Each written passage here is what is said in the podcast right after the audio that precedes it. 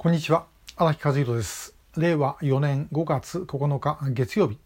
ショートメッセージの第765号をお送りします、えー、5月9日。今日はですねまああのいろいろ言われてますけどもロシアのでいう対独参戦、えー、じゃあ対独戦勝利、えー、大祖国戦争ということですか、えー、言い方からすると。その記念日ということですね。それで、えー、改めてちょっとこの戦争というものの意味を考えてみたいというふうに思うんですがロシア、まあ、今のあのロシアですね旧ソ連というのはあの対独戦があってそれによって国民を、まあ、ある意味一致団結させることができたということではあります。でここで同様のことがあの例えば、え、朝鮮戦争の時に、えー、国家のアイデンティティがあんまりしっかりしてなかった韓国がですね北朝鮮から攻められて、えー、これと戦ったために自由民主主義国家大韓民国という、えー、そういうアイデンティティを持つことができたというのとちょっと似てるかもしれません。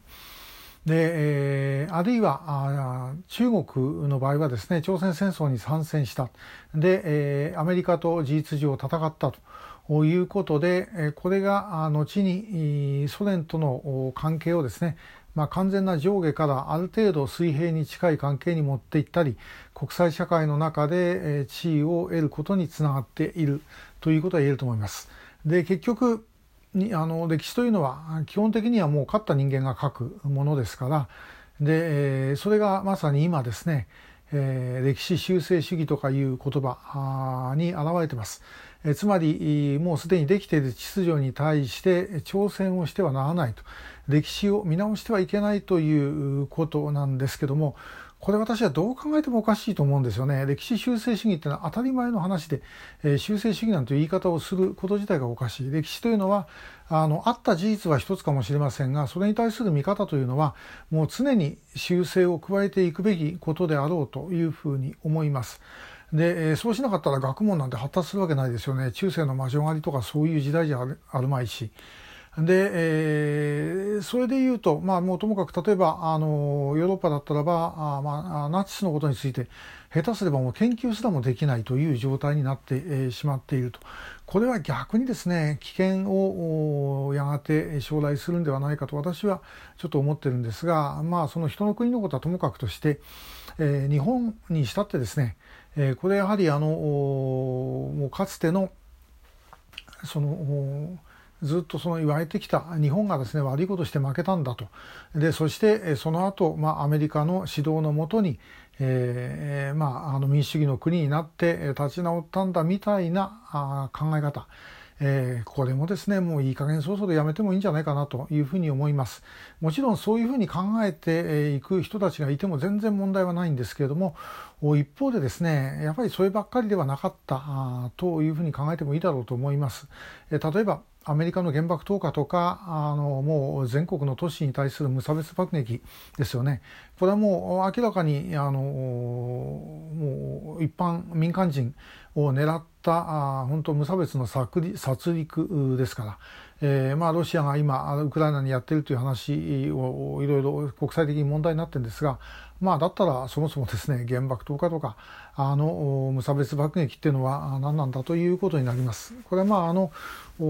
実際にそれを指揮をしていたカーチスルメなんかもですね、えー、もしアメリカ負けてたら我々縛り首だというふうに言ってたわけでもうそういうことはもちろん分かってやっているんだろうというふうに思います。あるいは日本が戦ったことが、まあ、これがもし結果的であったとはしてもともかく植民地の解放につながったということもこれも事実だろうというふうに思うんですね。でえ、それはもちろん私の認識です。だから別にこれを押し付けるつもりはありませんが、えー、そういうようなことは議論はですねともかくできるようにしとかなければいけない。で、えー、それをさまざまな角度からいろんな人たちがですね見て、えー、ああだこうだというふうにやっていく中で学問というのはやはり進歩していくのだろうというふうに思います。それも決めつけてですねあるというのはこれはもう、えーもう今このロシアのウクライナ侵攻とかですね、えー、いろんなことが起きてます。中国のですね、えー、まああのもういろんな意味での進出そして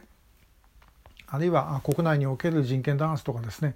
もうあの今までの理屈ではどう考えたって割り切ることができないことがまあ次々起きてでアメリカの力はやはりどんどん低下しているということです。まあ、そういうことから考えるともう一回ですねこれはある意味ご和算にして白紙に戻して考えてみてもいいんじゃないかというふうに思います。で、えー、それはもちろん日本が悪かったんだというふうに考える人たち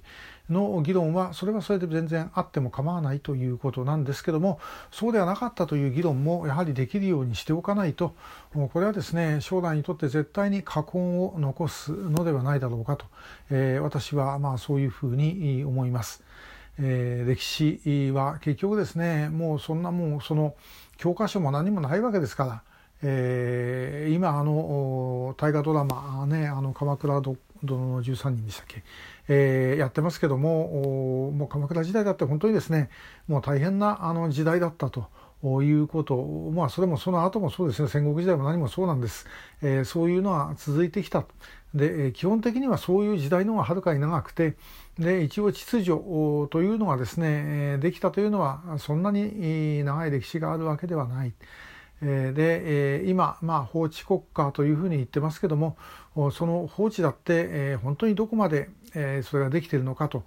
いうことはあのもう一回考え直す必要があるんではないでしょうか。まあ、日本なんかだって、もうアメリカから言われたらですねそんなもん法律関係なく、えやってるわけですしあるいは逆にですね拉致被害者の救出なんかはこれもし憲法の本来の精神、えー、まあ、国民を守るということを考えたらですね、えそれをやらないこと自体があの絶対にこれ憲法違反とも言えることなんですですね。えー、でも、まあ、そういうふうにして我々過ごしてきてしまっているということです。まあ、ですからあのもう一回ですね、えー、いろんなことを白紙に戻して一体何が本当は正しいんだろうということを考えて実行していく必要があると、えー、それもまた将来さまざまな形で、えー、いろいろですね、えー、分析されあるいは批判をされるということが当然あるだろうと思います。えー、世の中そういうもんだと思ってですね、えー、正解なんかないんだと思ってやっていくべきではないだろうかなと